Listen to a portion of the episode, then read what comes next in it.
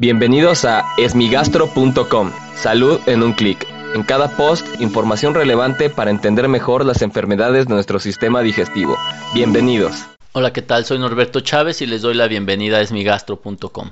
En este podcast daré respuesta a las dudas que tienen sobre las enfermedades del aparato digestivo. Y en esta ocasión la pregunta la eh, envió Moni eh, debajo del post que hablamos acerca de la gastritis y la colitis, ¿no? dos términos que se ocupan con mucha frecuencia. Y ella dice que eh, muchas gracias, es muy interesante saber de esto y que ha sido diagnosticada con ambas enfermedades desde hace mucho tiempo y el medicamento que le han dado no le sirve, que se siente igual. Esto es algo que ocurre con mucha frecuencia en las personas que tienen eh, enfermedades como el síndrome de intestino irritable, lo que se conoce comúnmente como colitis, o en aquellas personas que tienen alteraciones eh, acidopépticas o gastritis y que la verdad es que muchas veces se confunden unas con otras.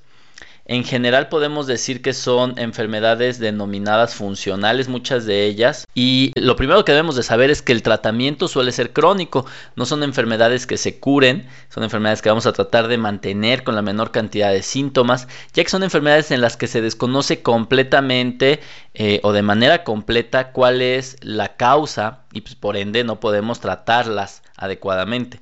Muchas de las veces lo que hacemos todos los gastroenterólogos es mitigar los síntomas lo más posible, lo cual pues puede ser muy desesperante para el paciente porque el paciente presenta síntomas de manera continua, de manera cotidiana, algunos días pueden ser muy malos, pueden tener una muy mala calidad de vida y el paciente tiende a desesperarse y es muy frecuente que cambien de médico a médico. En este sentido, eh, lo importante primero es saber que no haya datos de alarma, los cuales ya hemos comentado previamente, que pueden ser pérdida de peso involuntaria, materia fecal que es más delgada o con sangre o negra, que la despierten síntomas durante la noche, que se atore la comida o que duela comer. Evidentemente, ante esas circunstancias debe de acudir con su médico para una reevaluación.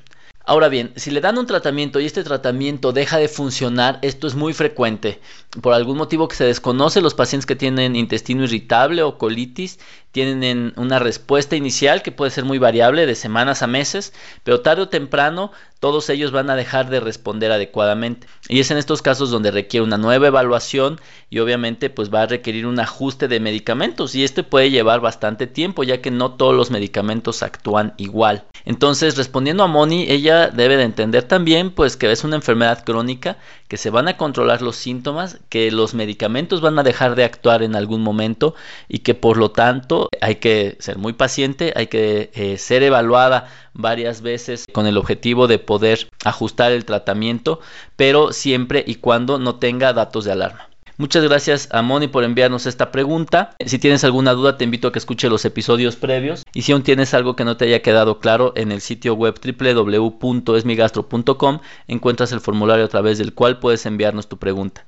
Y te invito a que descargues el podcast en iTunes y que nos dejes una reseña sobre los contenidos y las recomendaciones que nos darías en el podcast. Gracias por haber escuchado este post.